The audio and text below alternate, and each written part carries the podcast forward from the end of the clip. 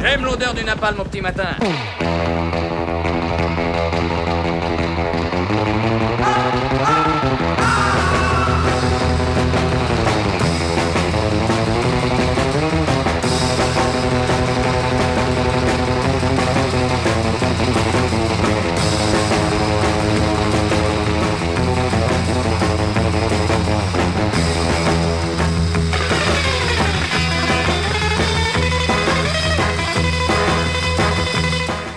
La très sale et très médiatique affaire Harvey Weinstein, ou Weinstein, comme s'évertuent à l'appeler les présentateurs de la chaîne communautaire BFM TV, est tout de même et à bien des égards assez révélatrice de l'état de décomposition avancé de la société occidentale.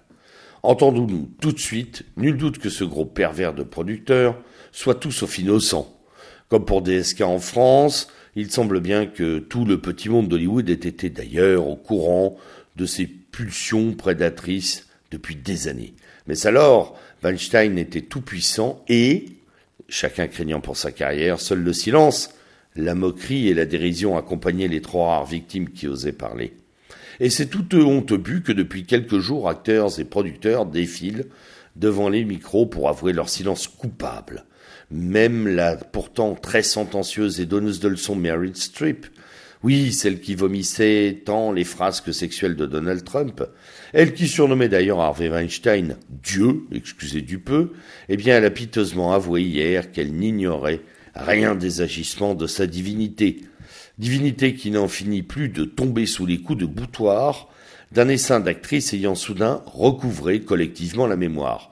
On se demande d'ailleurs comment elles pouvaient apprendre leur texte avec de pareilles absences. Certaines, certaines se souvenant même d'une main aux fesses voilà plus de trente ans. Bigre Le Harvey doit avoir quelque chose finalement de surnaturel pour subjuguer autant ses proies.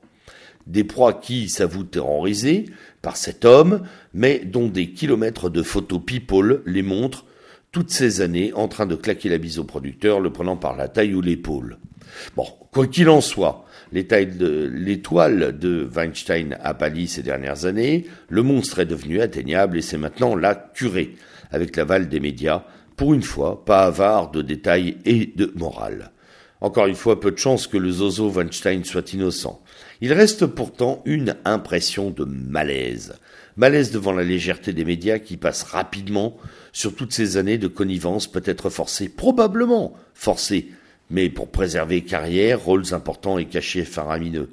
Malaise devant le déballage univoque et hystérique dans un milieu qui est par ailleurs pourri d'intrigues, de combinés de drogues, et qui se nourrit des humiliations et bassesses de chacun. Malaise devant ce déchaînement rageur des féministes américaines et européennes à deux doigts de réclamer la tête de Weinstein au bout d'une pique. Cela sent plus la corde que le tribunal.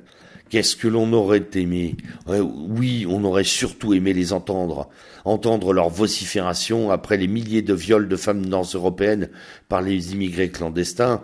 On aurait aimé voir les médias animés d'une telle grandeur morale à l'évocation de l'impunité dont jouissent les clandestins en Europe dans leurs agissements coupables.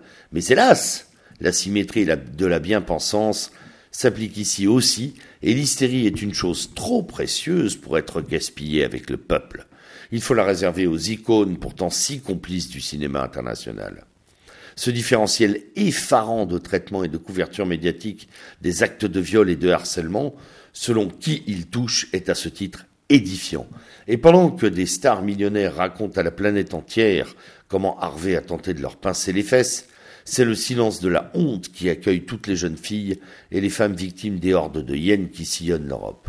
Non, je vous le dis, je n'ai qu'un souhait, vivement que les migrants atteignent la Californie et Los Angeles.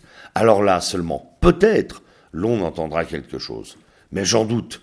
Chômeuse gomme, comme le dit la chanson, et il semble hors de question qu'Hollywood soit perturbé par autre chose qu'elle-même. Ainsi va l'oligarchie. Allez, bonne semaine.